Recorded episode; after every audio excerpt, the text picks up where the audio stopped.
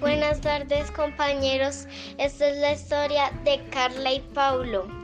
Para comenzar, Carla y Paulo tenían una amistad desde muy niños, al igual que sus madres.